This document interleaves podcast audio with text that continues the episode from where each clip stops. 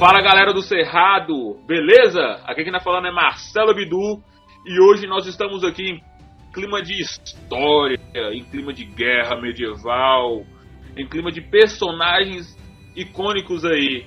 E para falar um pouquinho sobre o assunto, trouxe ela que está aqui mais uma vez com a gente, ela que participou do nosso episódio aí especial Dia dos Namorados, universitária de história, Jenny. Olá, pessoal, boa noite. É, boa noite. e para falar também, nós trouxemos ela, que é colega de Jenny, universitária também de história, Dani. Fala, gente. Não sei se são os do mal ou do bem, mas tudo de bom para vocês. Ele tá mais animada. Caralho. E ele também, meu irmão, Rodrigo Cordeiro. Aleleble. A Leleble. Sei nem que porra é essa, mas vambora, né? Fica no ar, fica no ar aí.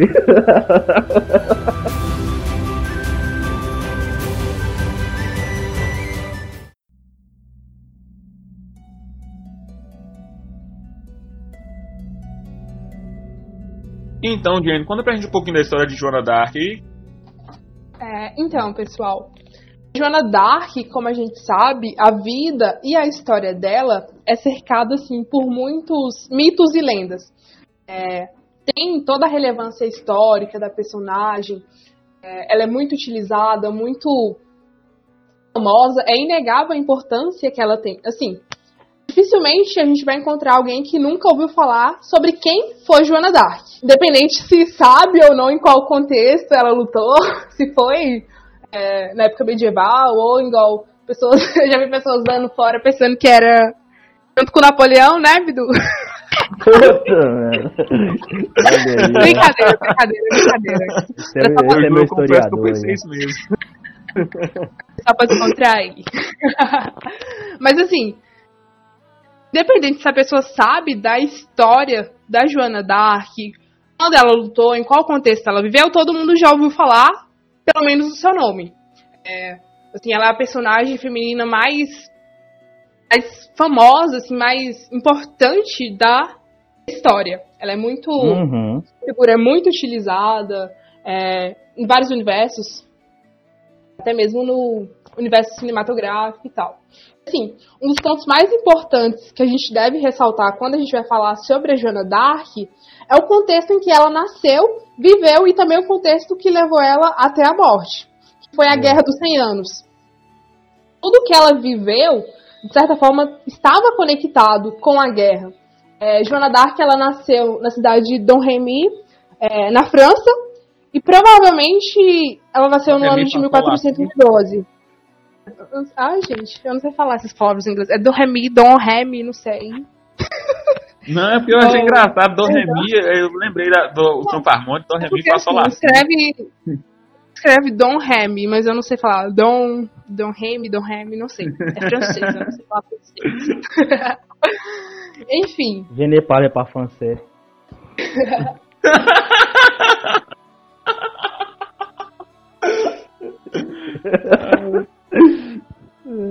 Pardon, mademoiselle. Continue. Eu não sei se continue é francês. Ô, Acabou, né? Gastou tudo, né? Tá bom, acabou. Não, francês, amigo. tomando esse contexto his- histórico em que ela viveu, é, vou falar um pouquinho brevemente sobre a Guerra dos 100 Anos, que só para contextualizar a vida da Joana d'Arc, como estava diretamente relacionada com essa guerra. A Guerra dos 100 Anos ela foi uma série de guerras travadas entre a Inglaterra e a França na parte final da Idade Média, mais especificamente no período de 1337 a 1453. É, o pessoal geralmente faz a piada que a Guerra dos 100 Anos, mas que durou mais, mais do que 100 anos. É, Uhum. ou seja, quando a Joana d'Arc nasceu, como ela nasceu no ano de 1412, a, a França já estava em guerra aproximadamente mais de 70 anos. Ou seja, quando a gente vai falar sobre a vida dela, a gente tem sempre que considerar como era o imaginário que pairava naquela sociedade. Porque, assim, a guerra impactava diretamente a vida dos jovens e da Joana d'Arc, principalmente pela a guerra ter sido travada em território francês, e na maior parte da guerra a França esteve em desvantagem, isso afetou muito o imaginário daquela sociedade. E assim, a Joana d'Arc, é, o mito dela diz que ela foi enviada por Deus para expulsar os ingleses do território francês. Só que assim, é difícil a gente pensar que a maioria dos jovens franceses eles partilhavam desse mesmo desejo. É, eles queriam poder lutar, acabar com aquela guerra, acabar com o sofrimento. Sim, que faz a gente questionar que a Joana d'Arc era assim exclusiva, a única pessoa que queria ter essa essa missão de lutar pela França. Só é, a gente tem que pensar por esse lado, mas também não podemos negar a importância que a Joana d'Arc teve para a guerra, é, principalmente na, na fase que ela que ela lutou, que foi a quarta fase da guerra. Porque assim, a guerra, ela dividiu-se em quatro fases que foram claramente marcadas. Assim, a primeira foi de 1337, quando começou, até 1360. Assim, foi um período que consecutivas vitórias inglesas. É, a Inglaterra, até a época em que a Joana d'Arc entrou na guerra, teve causou uma mudança no panorama, a, a Inglaterra sempre estava à frente da França, digamos assim. É, a segunda fase desse conflito foi de 1360 a 1380 e foi caracterizada por, por uma recuperação francesa com Carlos V. Só que não durou muito tempo essa, essa recuperação francesa. Que a terceira fase, de 1380 a 1420, foi um período assim que a França foi acumulando muitos, muitos erros, muitos desastres. É, inclusive, a, o, o, rei Carlos VI, ele. Dizem que ele chegou assim à loucura é, e. Quem diria, né? Sofreu, né? Sofreu muitas derrotas pelo rei Henrique, Henrique V da Inglaterra. Sim. Finalmente, a quarta fase da guerra foi a fase que contou com a participação da Joana d'Arc. Essa fase durou de 1420 a 1453. É, contou com uma, uma lenta recuperação francesa, mas assim, a parte mais expressiva dessa, dessa fase foi a inspiração que Joana d'Arc é, levou aos franceses. Assim, uhum. é, principalmente quando as forças inglesas foram derrotadas em Orleans uma batalha assim, que ela comandou, que ela esteve à frente.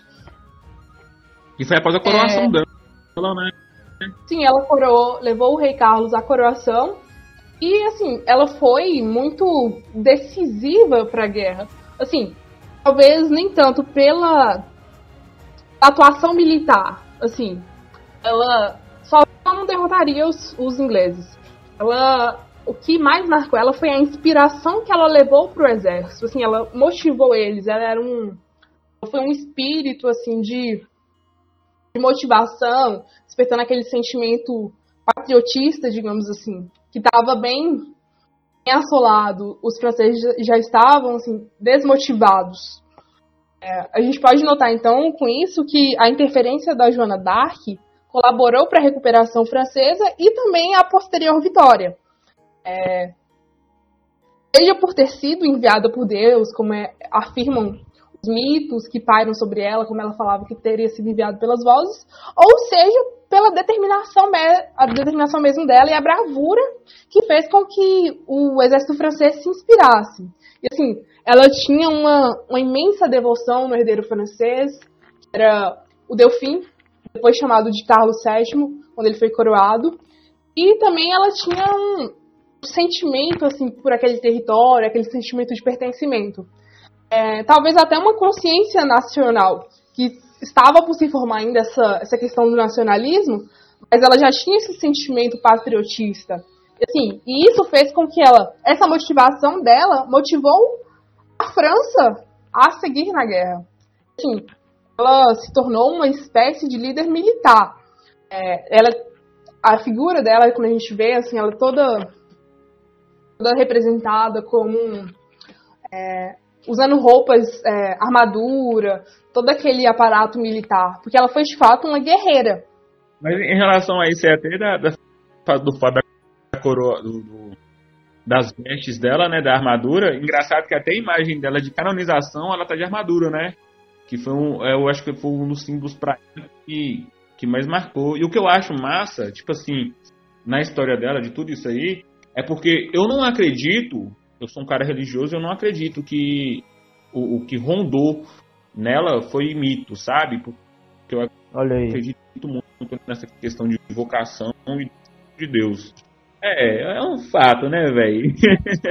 Não sei se o pessoal vai concordar comigo, mas eu acredito, sabe? Tipo assim, uh, o, o, eu, eu creio de verdade que essas vozes que ela escutou foi realmente Deus falando ao, ao, no coração dela e aí ela foi despertou este sentimento de patriotismo também como você disse, Jenny. E aí partiu para a guerra, né? Ela foi para a guerra e conseguiu inspirar as pessoas, isso que é muito bonito. Só na época, cara, na época era uma época muito difícil em que as mulheres não tinham esse contato com guerra, não eram guerreiras. Existiam até os mitos antigos, né? Mas isso era na Grécia, das Amazonas. E, e ela foi meio que uma Amazona na, na França, né? Ela foi uma guerreira da França e lutou bem, lutou bravamente para conseguir tudo isso durante a guerra. Na verdade, tinha uma, uma certa atuação militar, uma certa atuação militar feminina, que não era tão relevante como a dela, né? Assim, as outras mulheres que lutavam e tal.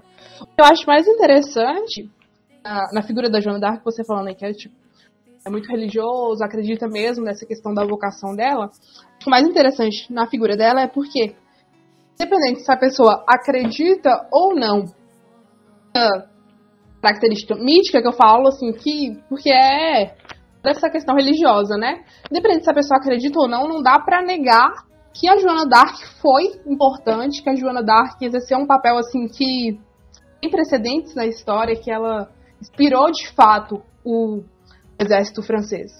Eu falei, militarmente ela pode não ter lutado muito, mas só dela levar aquele aquela motivação em si é praticamente uma, uma coach.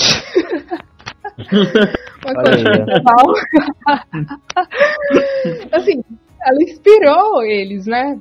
Assim, ela, o que virou, eu acho ela virou pra eles e falou... ela virou pra eles e pro soldado e falou assim, ó oh, gente, a partir de agora Faça seu treinamento. Vocês são capazes. Resiliência, meus guerreiros. Resiliência para poder perseguir nessa, persistir nessa guerra, para vencermos. Eu penso de uma forma diferente. Porque naquela época, geralmente as mulheres não eram educadas para lutar pelo país, pela cidade, para defender a terra que ela estava, enfim, toda aquela educação que os homens eram dados para não, a gente tem que defender, tem que lutar, tem que derramar sangue porque essa terra é nossa, isso e aquilo, entra naquela questão do nacionalismo que Jenny falou.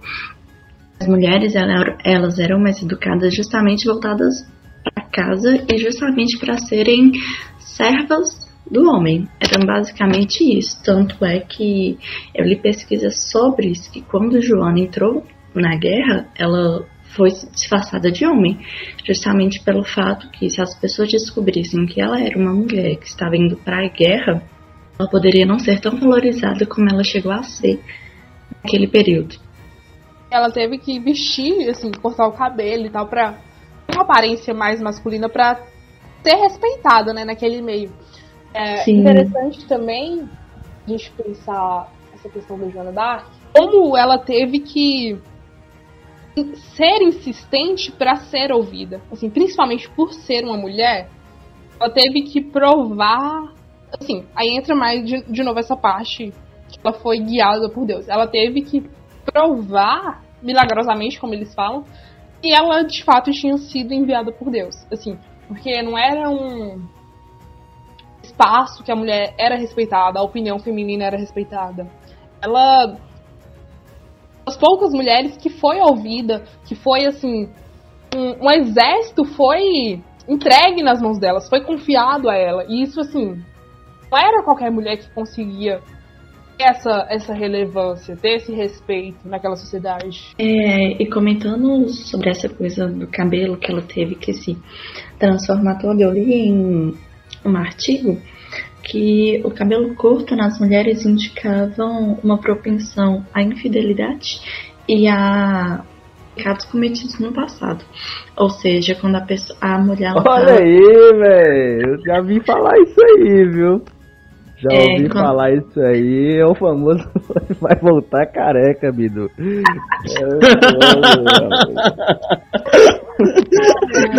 Olha aí, ó. É, quando a mulher cometia algum crime, assim, entre aspas, né? Vamos, talvez ela estava só se expressando e não era aceita naquela sociedade, então para eles aquilo era um crime, né? E um, um castigo era ela cortar o cabelo que ela estava passando por um processo de purificação, vamos dizer assim. Então esse era meio que o, castigo, porque quem olhasse para ela sabia que ela estaria com o cabelo curto, que alguma coisa ela teria feito para estar com aquilo, né? Legal.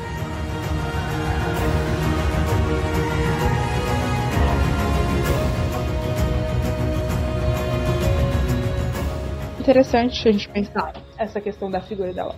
Tipo assim, ela de certa forma revolucionou assim a forma da mulher se vestir, ela passava por um aparência, não vou falar masculina, mas assim, ela teve o cabelo curto, usar armadura era associado à masculinidade. E tipo assim, ao mesmo tempo que a Joana d'Arc ela foi muito admirada pelo, pelo exército francês, por alguns, por alguns franceses, outro lado, pelos inimigos ela era muito odiada. E assim, essas características fez com que estivessem justificativas para julgar ela. Por exemplo, na, eu já tô adiantando o tema da, da Inquisição, não era pra adiantar. Não, vamos aí, vamos aí. Mas assim, ela. Esses elementos foram usados contra ela. Fala assim, ah, mas ela é uma mulher que. desobediente, que quer se vestir como um homem. Isso não era aceitável. Isso foi usado contra ela, de fato, né? Ao mesmo tempo que foi algo revolucionário, assim, foi usado contra ela.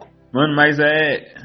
É tenso, viu? Sobre as, as principais batalhas dela, Jenny. Qual- quais são as principais batalhas dela aí?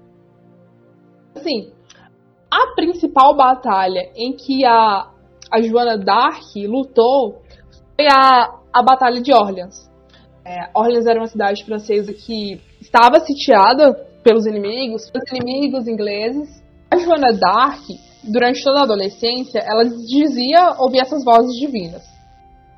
Sim, em uma das vezes ela afirmou que teria recebido orientações do, do Arcanjo Miguel é, da Santa Margarida e da Santa Catarina, que eram os, as divindades que ela dizia ouvir. Assim, ordenaram para ela que ela reunisse os exércitos franceses para salvar essa cidade de Orleans, é, que seria então a missão dela. É, salvar Orleans e levar o rei Delfim até a Catedral de Reims, para ele ser coroado. É, assim, tem muitas histórias que falam que ela encontrou di- dificuldades para persuadir tanto os chefes militares locais e também os soldados, além dos teólogos da corte real, sobre essa missão que ela tinha. É, ela foi testada, foi teve que provar que ela de fato tinha sido enviada é, por Deus. É, sim, a Joana, ela conseguiu convencer esses homens de que ela teria sido enviada por Deus para ajudar o rei a ser consagrado e também para salvar a cidade de Orleans. Quando ela foi levada ao rei, é, eles falam que ele preparou um tipo de teste para verificar se ela realmente tinha sido enviada por Deus. Assim, a- as lendas, os mitos, ou então a história de fato. Eu não vou entrar nessa, nessa questão, se é mito, se não é. Eles falam que o rei ele se misturou com os demais homens é, nobres da corte e para testar, para ver se ela realmente o reconheceria. Como ele era o rei, ela teria que o reconhecer é, devido a, a como é que eu falo? Como é que eu posso falar? A visão. Personalidade. é, tipo, a personalidade dele, ela teria que reconhecer o seu rei. Se a missão dela era, de fato, é, encaminhar o rei até a catedral para ser coroada, ela deveria reconhecer o rei. Só que, assim, é, ela não conhecia ele. Ela nunca tinha visto o rei para saber quem ele era de fato, como era a, a aparência dele. Por isso, ele fez esse teste e se misturou no meio da multidão. Aí falam que ela prontamente, assim que ela entrou, ela o reconheceu, é, ajoelhou aos pés dele, falou que tinha sido enviado por Deus para cumprir essa missão de salvar a França e tal. E assim, ficou um pouco difícil para ele não a não a aceitar, não a ouvir, devido a essa, essa divindade que ela aparentava ter. Assim, ela foi falam que ela foi submetida a um diversos testes, é, testes físicos, assim, questão da, da virgindade dela, falando que averiguaram isso, é, testes também teológicos, os, os bispos faziam várias perguntas para ela é, sobre a natureza dessas vozes que ela ouvia. Sim, é, quando ela provou isso, ela foi vestida assim, como cavalheiro, ela pôde usar uma armadura. Foi quando também ela cortou o seu cabelo e tal, pra, pra ter essa aparência mais masculina. E ela teve a permissão de guiar o exército francês. Por, por esse fato dela ter provado que ela era digna, que realmente ela teria sido enviada por Deus. Quando o, o exército foi confiado a ela, ela começou então essa, essa carreira militar, é, tendo atuado na, no socorro à cidade de Orleans, no ano de 1429. Sim, falam que ela só conseguiu é, libertar essa cidade por ter encorajado os demais soldados a lutarem com ela. Os soldados assim, estavam bem, bem desmotivados, eles acreditavam que não seria poss possível recuperar a cidade por ela estar sitiada pelos, pelos ingleses e os burgueses, que eram os inimigos. Eles falavam assim que era uma cidade praticamente impossível de se recuperar. Os ingleses também contavam com isso, que os franceses não conseguiriam recuperar aquela cidade. É, eles tinham uma certa vantagem. Só que a, a Joana d'Arc foi e encorajou esses soldados a, a lutar. Por mais que eles não queriam, que eles achavam que seria muito difícil, ela foi capaz de os encorajar. E assim, alguns mitos sobre essa batalha falam que enquanto eles estavam em combate, em combate é, a, Joana, a Joana Dark teria sido atingida por uma, uma flecha que atravessou o seu corpo. Só que assim, mas milagrosamente ela sobreviveu. Falam que foi uma uma, uma ferida assim que qualquer pessoa não se recuperaria, uma ferida mortal. Mas ela, devido a essa divindade dela, ela sobreviveu a essa essa flechada. Assim, essa batalha de Orleans foi o ponto-chave da fama da Joana d'Arc. Pela, pela mudança que ela causou no panorama geral da guerra. Como eu falei, assim, os soldados estavam desmotivados, os ingleses acreditavam que a guerra já estava praticamente vencida, por eles já estarem dominando grande parte do, do norte da França, estarem dominando essa cidade de Orleans. É, só que a França ela, vinha de várias derrotas, né? Sim, vinha de um, uma campanha de, de sucessivas derrotas. E ela mudou esse panorama.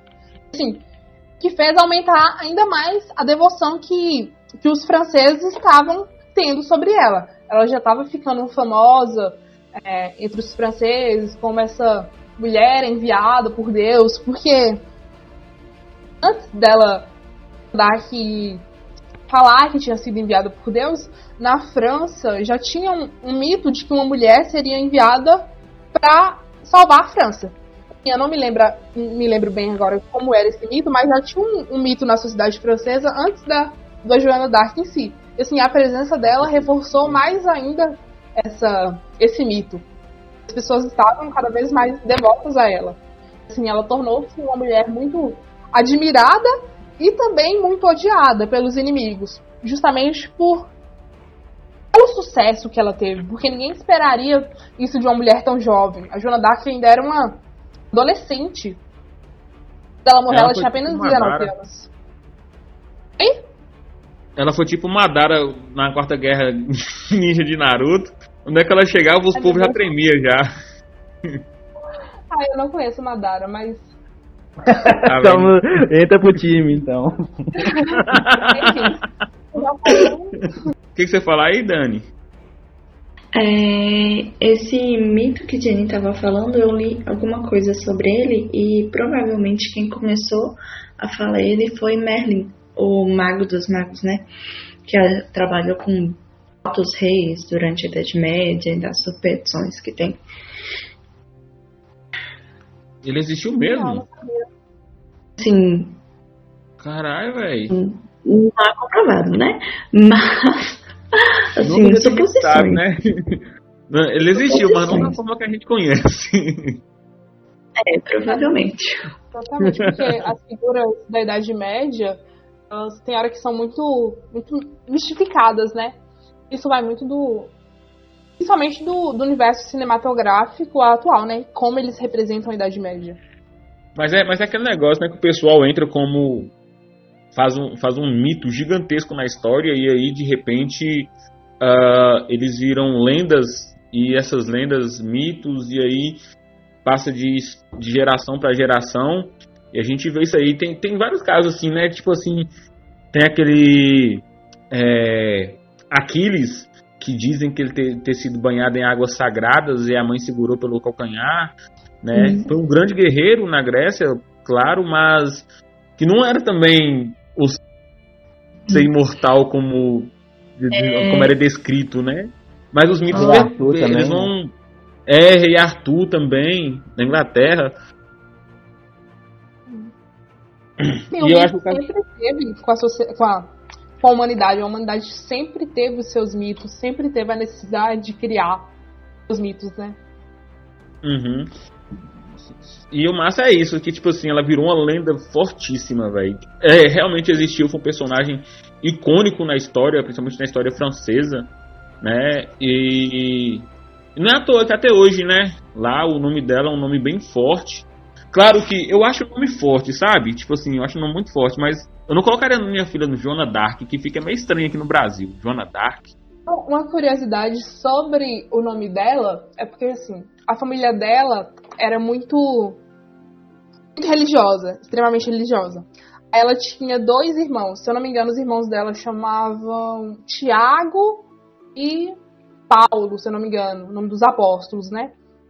Uhum. Assim, pra ter essa referência ao religiosidade. O nome dela, Joana, eh, teria sido inspirado no São João. João. João Joana. Ah, tipo feminino. Enfim. Justamente por esse, esse caráter muito religioso. A família dela tinha. Legal. E, e é isso aí, velho. Acho que a- a- as lendas, né? Como o pessoal descreve hoje em dia, vários personagens viram lendas grandiosas e, e claro que ela, foi- ela virou uma lenda também. né? Em questão da batalha, eu né, admiro muito as batalhas dela. que Foi, um- é, tipo assim, foram muito bem travadas e. E ela tinha esse, esse dom, né, velho, de, tipo assim, de conseguir cativar o exército, né? Ah, que eu acho que muitas vezes na hora que eu, eu acompanhei várias batalhas e e tem que ter alguém muitas vezes que consiga inspirar os soldados a ir para a guerra, a sentir, a sentir a pessoa tem que passar o sentimento.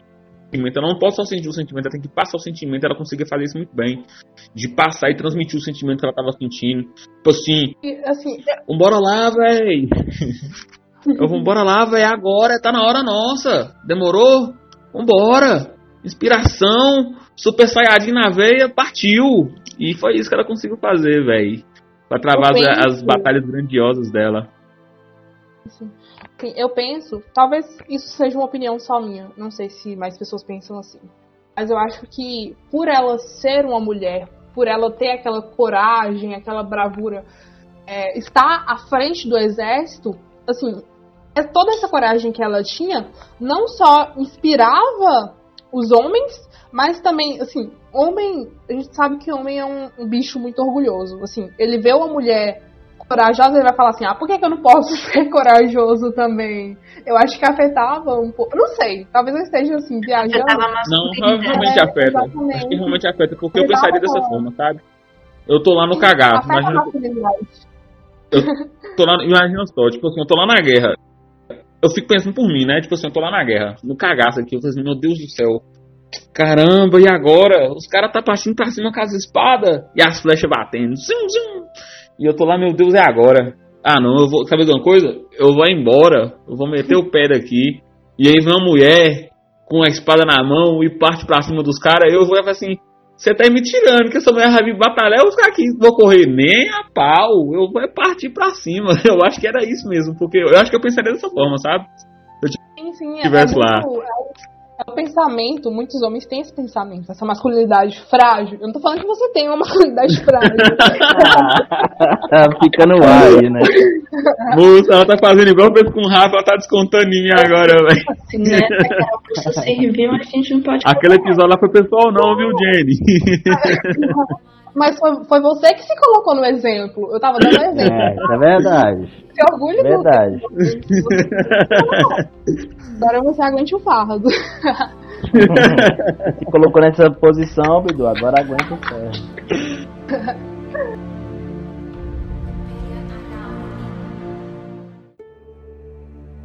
Mas é isso, velho. Tipo assim, você vê. Eu acho que uh, essa inspiração que ela causou no, nas pessoas foi algo muito intenso. Foi um, um, um senso de, de força muito grande, sabe? Principalmente na França, que eu, porque a Inglaterra naquela época, a gente tem que voltar também no tempo e ver isso também, que a Inglaterra era uma das maiores potências que tinha na época, né? Na verdade, estava assim, tendo a formação dos, dos estados nacionais. Assim, a Inglaterra, a França estavam querendo mais autonomia, mais território e tal. Isso foi até um dos motivos que levou à guerra principalmente também a, a sucessão do trono, porque a França e a Inglaterra, eles tinham uma troca cultural e de pessoas, uma troca muito grande, sabe? Um fluxo das pessoas. Tanto que o, um dos motivos foi a sucessão do, do trono da França. Porque o rei da Inglaterra, na época, ele era filho da. Tipo, da herdeira da França. É, é ela era também por ser a linhagem materna, ele, tecnicamente, pelas leis da França, ele não poderia assumir o trono. Só que assim, aí gerou várias brigas, né, entre eles. Mas tinha uma relação. A França e a Inglaterra tinham uma relação muito. muito próxima e ao mesmo tempo muito. Não sei. Talvez eu tenha, tô falando merda aqui, não sei também. Porra. 100 anos de, de guerra, né? Dá pra saber que tem uma relação aí, né? Próxima e de ódio, né? É. Então, e após a principal batalha, que foi a Batalha de Orleans? Assim, após ela libertar é, Orleans, ela finalmente pôde fazer a sua tarefa mais difícil, que era a de conduzir o Delfim, que seria o Carlos VII, até a Catedral de Reims. É, assim, essa Catedral de Reims ficava ali uma, região que estava dominada pelos ingleses. Ela tinha essa tarefa de conduzir o Delfim até a Catedral de Reims, era a catedral em que os reis da França eles eram coroados. E por essa região estar dominada pelos ingleses, o Delfim ele ficou impossibilitado de ser coroado nessa, nessa catedral. Ou seja, ele era o rei da França, mas até ser coroado, tecnicamente ele não era rei. Era um rei de fato, não era reconhecido como rei pela população, por não ter sido coroado. É, a Joana Dark uhum. tinha então essa missão de assegurar que ele fosse coroado. É, ela então o escotou até essa catedral de Reims e permaneceu ao lado dele durante a coroação, que foi quando ele finalmente se tornou o Carlos VII, o rei Carlos VII da França. É, como antes da coroação ele não era reconhecido, né, o rei. E assim, mesmo após cumprir a missão a qual ela tinha sido destinada, a Joana ela insistiu em prosseguir é, nas batalhas. Ela manteve a, uma obstinação de que teria que expulsar os ingleses do território, que isso também seria a missão dela. Por, ter, por ser a, a enviada de Deus, ela teria que cumprir isso. Ela teria que livrar a França dos ingleses. Só que essa insistência dela na, na, na batalha fez com que no outro ano, no ano seguinte, no ano de 1400, buguei, 1430, ela fosse capturada pelos borgonheses. É, os borgonheses, eu não sei se eu falei, mas eles eram nobres franceses, só que eles eram aliados da Inglaterra. É porque tinha uma disputa dentro, uhum. da, dentro da própria França, uma disputa entre famílias nobres. Poder e esses borgonheses eles eram aliados da Inglaterra, mesmo sendo franceses. É, eles capturaram ela então, uma das investidas militares dela, e vendeu ela aos ingleses. Os ingleses então a conduziram a, a Rowan, acho que é Rowan que fala o nome da cidade, Isso, não me lembro bem. Rowan, é, onde ela foi julgada pelos crimes de, de heresia e feitiçaria perante o tribunal. É... Você quer falar um pouco agora da Inquisição, Bidu? é, isso mesmo, né, ah, sobre essa parte aí do, do, da entrega dela, eu acho que pros ingleses foi o máximo, né? Porque eu acho que eles estavam puto com ela. Eles estavam putaço com ela porque ela detonou todo mundo na batalha e e aí ela foi e o engraçado é é que eles não queimaram ela justamente só por isso, né? Por esse fato. Eu tô citando aqui que eles já estavam putos com ela. Eles não queimaram ela por esse fato de, de dela ser é, a guerreira que venceu as batalhas. Ou por ela ser bruxa, quer dizer, né? No dizer deles. Eles queimaram ela pelo fato dele estar puto e os essa, essa, essas famílias nobres meio que tinham raiva dela pela, por ela ser amiga do rei, né? É sim. isso mesmo, eu tô certo? De certa forma, sim. Assim, ele deu ouvidos a ela. Só que assim, essa família que capturou ela, esses nobres, na verdade eles já eram contra o rei. Eles não eram a favor do rei. Entendeu? Eles Pois é, então uma das coisas que deixaram elas deixaram eles putos. E aí ela foi queimada viva, né? Acho que foi um dos, dos piores. Acho que é um dos piores, velho. Um dos piores tipos de morte que tem. Nossa, ser queimado vivo. Acho assim, não bastaram pra eles capturar ela. Assim, ela era um, um, um ícone militar importante nas batalhas dos franceses. Opa, meu microfone caiu. Eles. Pode falar? Pode falar. Fala, fala eles não só queriam prender ela para impossibilitar ela de lutar, para enfraquecer a França, mas eles também moveram forças para difamar ela, digamos assim. Eles queriam sujar a imagem que ela tinha construído, aquela imagem de uma mulher santa, é, levada por Deus. Eles não queriam que ninguém pensasse assim. Eles falaram assim: não, vamos julgar ela como uma, uma herege, uma bruxa para ficar na, na, mente das pessoas que ela era de fato essa, essa figura. É, eles falavam, falaram que ela tinha, as vozes que ela ouviam fizeram de tudo para ela falar que era que na verdade não eram vozes divinas, mas vozes demoníacas. E assim, ela sempre é, se negou a, a, a ceder essa vontade deles, que ela de falar que não eram vozes divinas. Ela manteve sua postura, sua devoção até o final, até ser queimada. Ela nunca deixou de lado essa fé dela. Independente se eles estavam falando que ela era uma bruxa ou não, ela tinha fé, tinha certeza de que o que ela ouvia eram vozes divinas. E ela, assim, morreu é, por ter ajudado os franceses na batalha e também por ter despertado essa esse sentimento, essa. É, sim, esse patriotismo é, e também ter mexido com a, com a religiosidade, né, francesa. Elas ter, se tornariam um ícone, é, um ícone da, da religiosidade por ter sido guiada pelas vozes. Ela ah, queria manter né, o, o bispo que coordenou o processo da Joana d'Arc foi o Cachon, Pierre Cachon. E Sim. ele era aliado dos ingleses, né? Então, uhum. como você falou, foi uma motivação totalmente política para mostrar, para tentar fazer a França entrar em controvérsia no sentido de que mostrar que a heroína deles não era, não tinha é, motivação é, divina, né? não tinha orientação divina, eles estavam sendo guiados por uma bruxa, né? E tentar fazer essa bagunça aí.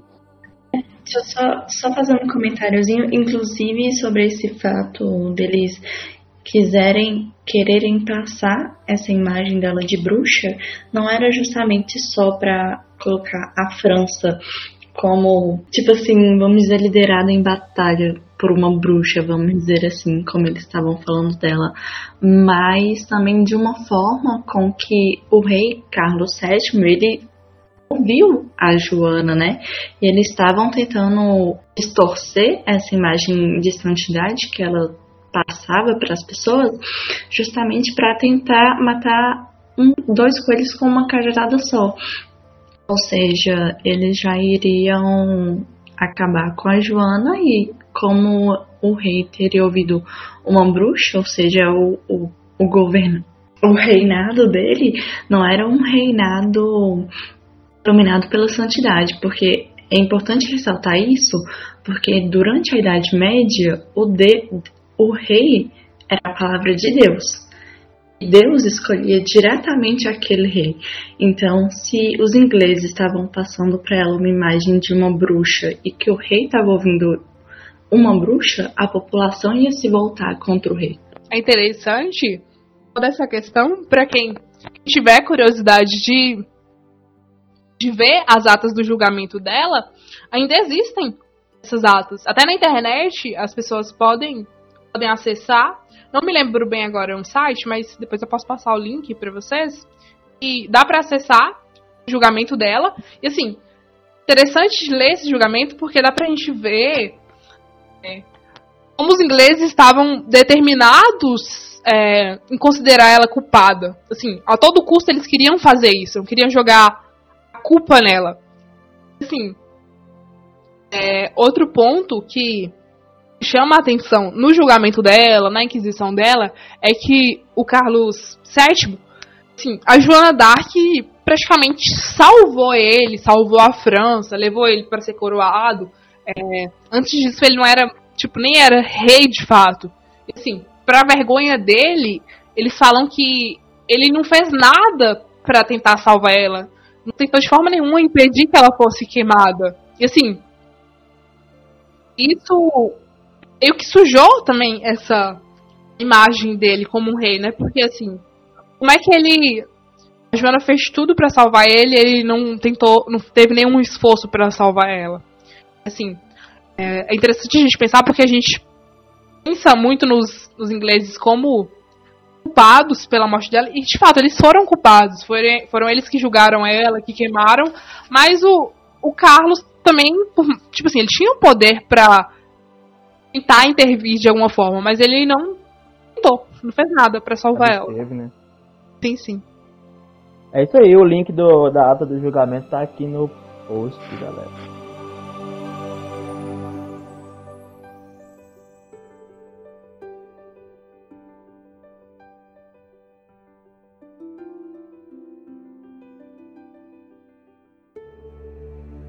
A igreja analisou né, o, o, processo dela do julgamento da Inquisição, ia ser acusada como bruxa, e aí voltou atrás e ela foi beatificada no ano de 1909 em Roma pelo Papa São Pio, São Pio V, né? E como a gente sabe, o processo de beatificação demora um tempo. E só no ano de 1920, em Roma pelo Papa Bento V, ela foi, ou oh, perdão, viu? Ela foi beatificada pelo Papa São Pio X. Perdão, eu errei aqui. E, e canonizada, declarada santa, né? Ela foi absolvida de seus pecados e por ter sido uma grande heroína, é, e a igreja reconheceu esse chamado de Deus para ela, e aí ela foi considerada santa, Santa Joana d'Arc. Ela foi canonizada em 1920 em Roma pelo Papa Bento V.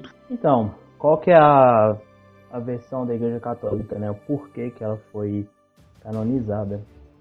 Segundo a Igreja Católica, o, na Guerra dos 100 Anos, né, que era entre a França católica e a Inglaterra ainda católica, Joana foi enviada por Deus porque já existia já existia a teoria de que a linha de sucessão de Henrique acabaria com a Igreja Católica na Inglaterra. E de fato, né, o Henrique VIII foi, o, foi quem criou a igreja, anglicana. Como eu, eu, falei no outro, no outro bloco aí, o Pierre Cauchon, que era o bispo, que foi o bispo que conduziu o processo dela, né, já, ele já tinha ligação com os ingleses, então foi um julgamento muito mal visto. Né, e na, em 1456, ela foi considerada inocente pelo Papa Calixto III, né? E que condenou o. A, considerou a condenação dela inválida, né? E aí, como você falou, em 1909 foi beatificada, em 1920 canonizada pelo Bento XV, décimo, Bento XV, cara. É Bento XV. Bento XV. Isso, foi, foi, o Papa São Pio, o Papa São Pio X que, que beatificou ela, né? A igreja na verdade reconheceu, né, velho? Reconheceu que foi um grande erro, né? A inquisição dela e o julgamento dela foi um, um, um, um grande erro. Infelizmente já era tarde demais, né? Mas a igreja reconheceu que foi um grande erro e reconheceu também desse chamado dela também, velho. Então foi uma das coisas que a levou a, a igreja canonizar ela, a levá-la como santa, como uma pessoa que viveu realmente a vontade de Deus. Já que a gente começou aqui essa falou da parte religiosa, eu queria trazer uma curiosidade aqui, né? Que no ano, como a gente sabe, né, no ano de 2019, a gente é, houve um incêndio na Catedral de Notre Dame, mas não é a mesma, bem falado, gente, não é a mesma catedral que ela seguiu com com o Carlos VII. É a Catedral de Notre Dame de Paris, né? Houve um incêndio. E o que que acontece, velho? O que que a galera por que, que a galera, o, que, o burburinho que surgiu? Ah, uma das coisas que. O, o incêndio foi, foi uma coisa horrível, a igreja foi quase toda destruída, né? E o que chamou a atenção é que a cruz, a estátua de Pietá e o altar não foram destruídos pelas chamas. E assim, quando o fogo já estava controlado, os bombeiros entraram na catedral, a primeira coisa que eles viram foi a cruz de ouro em cima do altar. E esse fato, né, o pessoal nas redes sociais estava lembrando do último pedido de Santa Joana d'Arc, que foi o seguinte, né, antes dela ser queimada, alguns historiadores dizem que ela pediu é, durante a execução que segurasse uma cruz no alto, ela exatamente, que ela pudesse ver através das chamas, cara. E quando os bombeiros entraram na catedral, na Notre Dame, foi a primeira coisa que eles viram através das chamas a cruz também, velho. E aí o pessoal falando que é confirmação do último pedido de Santa Joana d'Arc, cara. Caralho, vai chegar a arrepiar aqui, mano.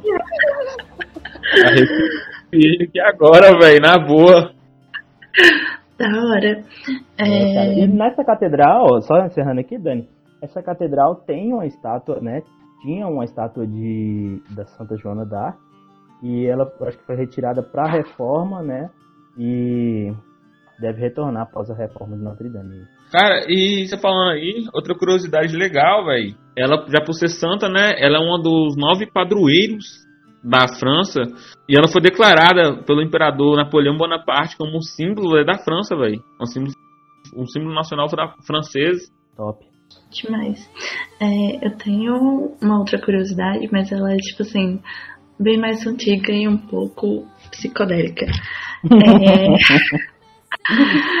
assim, né, como Jenny falou, eu tava num contexto de guerra e tudo mais, ou seja, quando a gente pensa em guerra, não é essa abundância, vamos dizer assim, a gente tem hoje em dia, né? Antigamente a alimentação já não era aquelas coisas. Ou seja, aquilo que não era bom se reduz ainda mais. Porque não tem campo para produzir e acaba tendo pouco grão para replantar e colher e fazer a lata toda. Enfim, tem um grão que se chama cevada. Esse Olha grão... aí, ó. Você conhece esse híbrido? Só que cevada que você faz pra coar, tipo, igual café é ruim. Agora eu gosto da outra cevada. Ele é bastante parecido, né? Enfim, é, como as qualidades climáticas e de armazenamento não eram adequadas naquele período, é, com o tempo criavam fungos durante a cevada e ele era muito tempo ele foi o único grão de alimentação da população, né? Ou seja, é comprovado cientificamente Sim. que a cevada cria alucinações na pessoa que consome ela, justamente por ter adquirido fungo e as pessoas consumiam ela de qualquer forma. Aí vem isso daquela história, tipo, nossa, Idade Média, dragão, bruxa, isso e aquilo. E aí vem esse imaginário todo que o pessoal tem da Idade Média. Olha aí, velho. Pô, que legal. Pô, tava loucão, via muita coisa. loucão essa daí. Responde muita coisa. Gente, eu quero fazer comentário. Só que é lá da. Só que é da parte quando vocês falaram da canonização. vou voltar um pouco lá, só pra fazer um comentário. Sim. Minha opinião, assim, é, eu penso um pouco diferente, porque vocês falaram assim, da questão do igreja reconheceu que estava errada e tal, quis se redimir. Mas assim, é, da mesma forma que eu acho que a Inquisição foi motivada pela política, a canonização também teve um, um certo caráter político por trás. Porque assim, alguns historiadores falam que é, no final do século XIX, no início do século XX, é, a Joana d'Arc, é, a figura dela estava sendo um assunto assim muito recorrente na sociedade europeia. Assim, tava muito famoso, todo mundo falando da ah, Joana d'Arc isso, Joana d'Arc aquilo, é, ela foi queimada pela igreja e tal. E assim, o fato dessa figura dela estar sendo tipo assim, ela estava sendo tão reivindicada, é, resgatada, assim, provavelmente por, por ela ser é, esse ícone nacionalista francês, eu acho que a igreja pode ter tido também assim uma motivação política de canonizar ela justamente naquele contexto. Assim, ela é uma figura tão famosa, ela é tão bem vista pelos franceses e tal, por que, que a gente não, não canoniza ela? Tipo assim, já teria sido. Eles falam que ela tinha sido tipo perdoada e tal, absorvida desde assim que acabou a guerra, né? É, no, na própria Idade Média já teria sido tirado essa culpa dela de ser uma bruxa. Só que eles não teriam ainda canonizado ela. Por que, que eles teriam demorado, então, tantos séculos para canonizar? Por que não, não canonizaram ela assim que declararam que ela não teria sido de fato uma bruxa, assim que acabou a guerra, que essas motivações políticas tinham acabado? Por que, que eles esperaram até essa figura dela voltar a ser tão. ter um assunto tão recorrente. Eu acho que tem esse caráter político também por trás. Essa é a minha opinião, assim, sabe?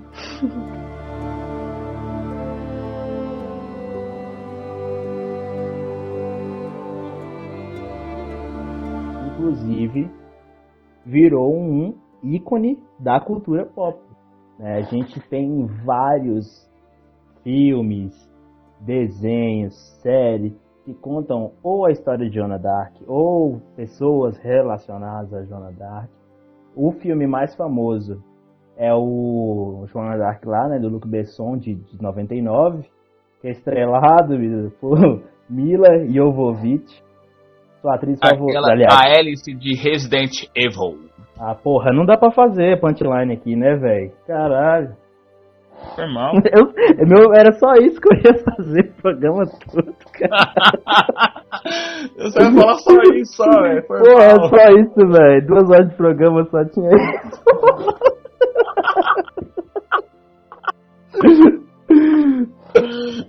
ah, Ai, É ela mesmo, né, velho? Aquela que estrela seu filme anos depois, né? Estrelou seu filme favorito, né? Pô, Resident Evil. Na verdade, Mas... eu gosto mais dela fazendo o sexto, o sexto sentido. O sexto sentido? Não, não lembro o nome do filme, velho. O sexto elemento. Gostei muito dela fazendo o sexto elemento do que Resident Evil, velho. Resident Evil, eu acho que o roteiro estragou muito. Ela como atriz muito boa, mas o roteiro é... de Resident Evil. É só uma piada. O filme é uma merda mesmo. É uma porcaria. Não. mas só que. É, além desses dos filmes que contam diretamente a história da Joana Dark, a gente tem alguns outros exemplos de filmes e histórias que, de personagens que foram inspiradas na Joana Dark, né, Dani? Sim. É, antes de falar um pouquinho disso, eu acho importante falar que todos os filmes, esses filmes que são retratados, que tentam retratar a imagem da Idade Média, não só da Joana Dark, mas como Troia também, que lançou agora na Netflix, que é até bonzinho. É, eles tentam retratar justamente essa imagem da Idade Média, só que de uma forma, vamos dizer assim, um pouco alterada, para chamar o público de uma forma com que eles ficam interessados para poder ver e talvez pesquisar um pouco mais sobre esse assunto durante a Idade Média. E é importante ressaltar que os filmes eles acabam nunca retratando uma verdade absoluta daquilo que realmente aconteceu. Tanto é que a gente não pode nem falar nós não temos. Não, que isso, que isso. Esse, ó, esse, esse filme aqui do Luc Besson é quase um documentário. Não, mas eu, eu não tô generalizando. pelo amor de Deus, sacanagem, né, velho? Eu não tô generalizando. Tem muitos filmes que a gente dá pra pegar e fazer pesquisas e altas coisas pra criticar ou desenvolver em cima mesmo, que são muito bons. É... Ok, mas enfim, voltando sobre essa história, sobre, sobre o filme de Joana Dark, que eu vou tentar fazer uma relação com um filme animado, que provavelmente muita gente já conhece e já viu. Se não viu, eu recomendo assistir, que ele é um filme muito bom. É um filme da Disney, Mulan. Eu acho muito difícil alguém não saber. Olha aí, quem é que não conhece? Quem não conhece, né, gente? Qualquer animação da Disney. Falar não, Mas, não, eu sou comunista. ah, tava faltando! Tava faltando, eu tava esperando, vídeo. Eu tava esperando como é que passou um programa inteiro inteiro, velho, sem você colocar seu posicionamento comunista aqui, cara. Agora chegou o momento. Não vou nem falar nada não, que toda vez que eu falo alguma coisa em referência à China antiga, o cara fala que eu sou comunista, então vou ficar calado. Não, não, não, não tem nada a ver com a China. Tem nada a ver com a China, mas seu posicionamento político, isso sim. Mas vamos, vamos seguir, né? Desculpa. É, então, eu tava revendo o filme esses dias e eu estava estudando sobre o tema de Joana para a gente poder comentar e desenvolver coisas, né? Eu parei uhum. para reparar em semelhanças que acaba tendo no filme de Mulan e na história que se retrata de Joana d'Arc. É, o primeiro fato é que ambas vão entrar no exército para lutar pelo seu país, para defender a sua nação, que elas acreditam ser um bem maior por todos, tá? Que importante ressaltar que aqui eu não estou falando de nenhum sentido geográfico, mas eu estou olhando literalmente a semelhança dos dois filmes, para ninguém confundir na cabeça. É, uhum. Enfim, é, as duas foram pro exército e lutaram contra ele. As duas tiveram que se passar como homem para tentar ganhar um respeito durante aquela sociedade. É, e as duas também conversaram com o rei e o imperador importante naquela época. A Joana foi o Carlos VII e a Mulan no final do filme ela tem um reconhecimento do Shanyu, que é o imperador do filme, que no final da guerra, né, quando ela ganha e aquela toda coisa lá, não vou dar spoiler pra quem não viu. É isso aí, é... tem gente que, gente que acha que Posto Ipiranga é só aqui no Brasil, né, velho? É, eu acredito que as duas também sofreram grandes preconceitos quando elas foram descobertas como mulheres no exército.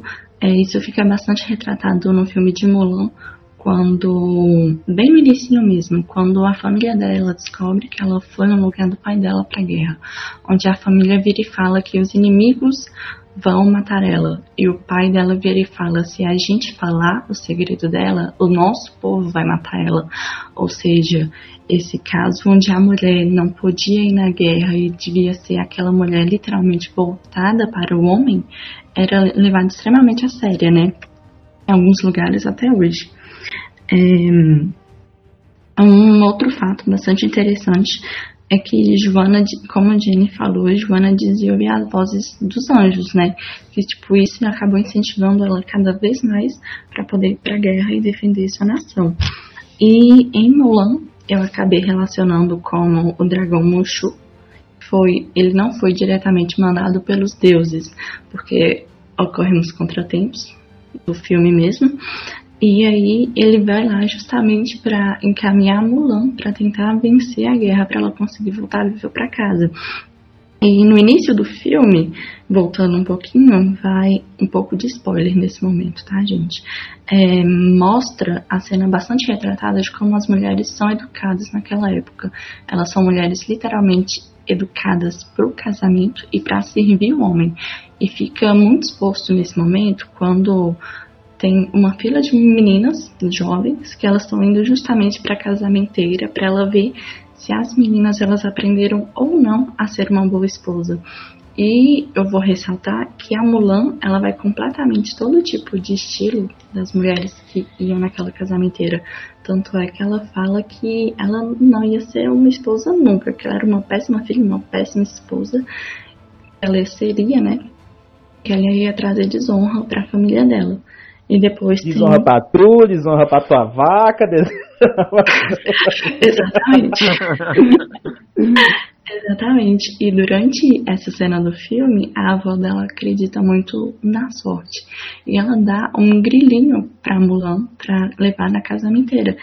E acontece que esse grilinho acaba seguindo ela em todo o percurso do filme. Fica esse grilinho e o Mushu eles acabam sendo, vamos relacionar com os anjos, a voz dos anjos, a Joana ouvia durante os incentivos da guerra dela. É, isso acaba retratando uma imagem de um filme onde ele tenta o filme da Joana ele tenta passar é, um fato histórico que mesmo sendo de ficção aconteceu e o filme da Mulan é um filme de fantasia que não pretende se tratar como real, mas que a gente pode pegar essas interligações e fazer a comparação justamente do filme da Joana com o filme da Mulan, acabando retratando a semelhança entre eles dois. E é isso. É, ele é muito parecido, né? É uma referência direta, velho. Você foi, oh, você foi muito bem agora, Dani. Vícios. Não tem um filme da Disney que eu não conheço. o que é massa é. também, velho, até comentei no grupo com as meninas que eu lembro que no Yu-Gi-Oh! que passou há muito tempo atrás, aí a galera das antigas que vão vai lembrar, uh, tinha uma carta fusão de dois monstros lá que ela virava na hora da fusão era virava Joana Dark, né? Era Santa Joana o nome do card. E, tipo assim, foi uma referência bem forte que fizeram, né? Eu lembro que nós falamos Santa Joana, Santa Joana, Santa Joana. Aí falaram Joana Dark, Joana Dark. Eu lembro, velho. Ficou, tipo assim, muito foda, sabe? E foi uma referência porque acho que o, o anime em si ele, ele conseguia trazer várias referências do mundo e por trazer a, a Santa Joana foi um personagem que ficou imortalizado, sabe? Na, na, na cultura. Porque eu vejo que o Yu também faz, faz parte da cultura pop. Ô, Abdu, por que, que você tá com vergonha de falar que você joga Yu-Gi-Oh! até hoje? eu não tô com vergonha de falar, não. Eu jogo Yu-Gi-Oh! até hoje, eu assisto anime até hoje. Tô aí, ó.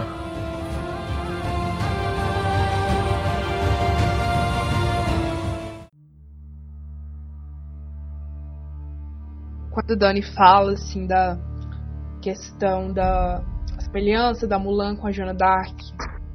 É, elas lutarem, serem corajosas, irem para a guerra, serem é, inspiradas, é, na verdade motivadas essas vozes que elas ouviriam.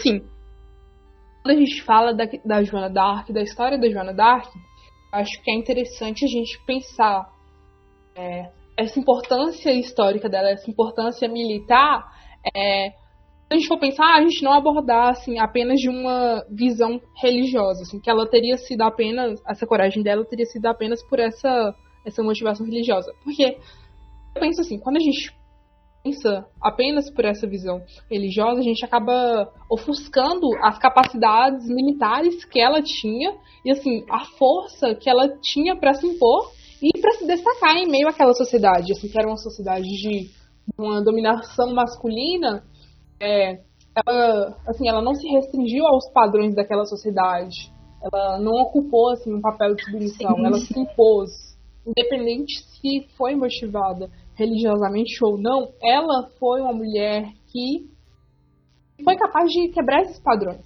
É interessante a gente pensar nisso. É, como, como muitas pessoas acabam dizendo, né, esse tipo de mulher revolucionárias que marcam uma transição temporal de outras são consideradas mulheres além do seu tempo, né?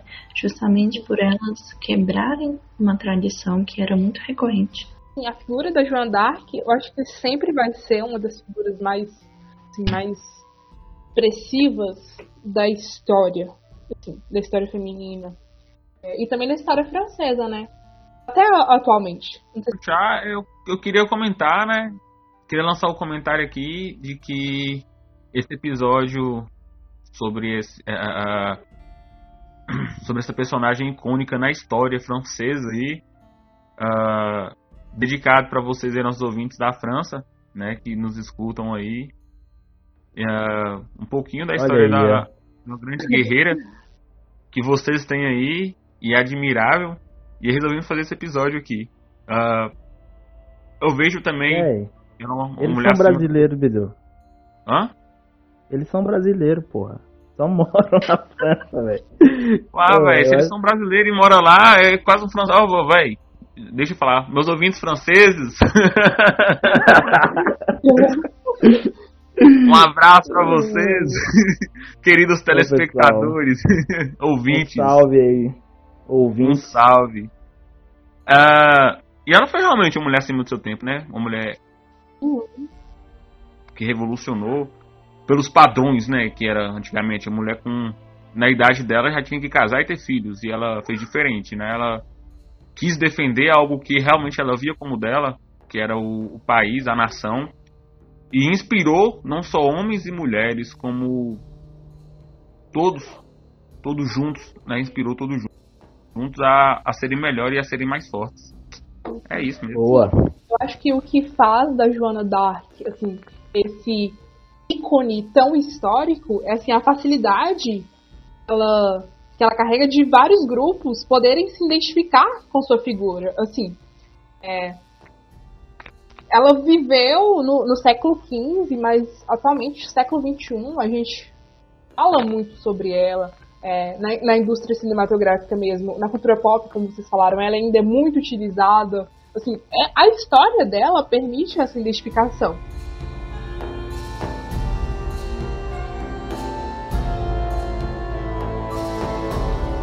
Então, galera, esse foi mais um episódio do nosso Cerrado Cash. Falamos um pouco da história de Joana Dark aí. Uh, Dani, quer deixar suas redes aí pra gente? É, vou deixar meu Instagram, é arroba danicoi.isf.99. Ah, tá fácil. Beleza. e aí, Jenny, quer deixar suas redes aqui pra gente? É, eu vou deixar meu Instagram, pessoal, é arroba Jennifer com H, dois Fs, é, underline Souza com dois Z. Ô Dani, desculpa, viu? Desculpa. O seu tava difícil, imagina de dentro. É isso aí, pessoal. Segue a gente lá no Instagram também, arroba CerradoCast. E é isso aí. Semana que vem tem mais. Valeu! Valeu.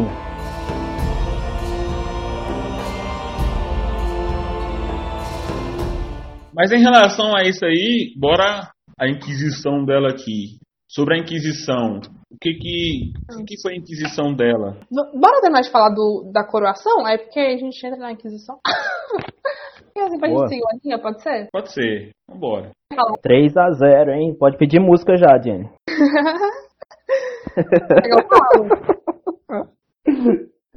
Vai lá. Mas assim, ô, ô, Bidu, pergunta assim. Eu vou te falar o que você pergunta porque é mais fácil. Aquela... tá vendo? Ó, Ô, Digão, ó, vai sair ó, fora, né? Você vai não, contar não. essa, né? Eu, depois você reclama que eu peço pra fazer roteiro, aí você acha ruim, tá ligado? Aí depois você, aí quando você toma mesmo, senta no ferro mesmo.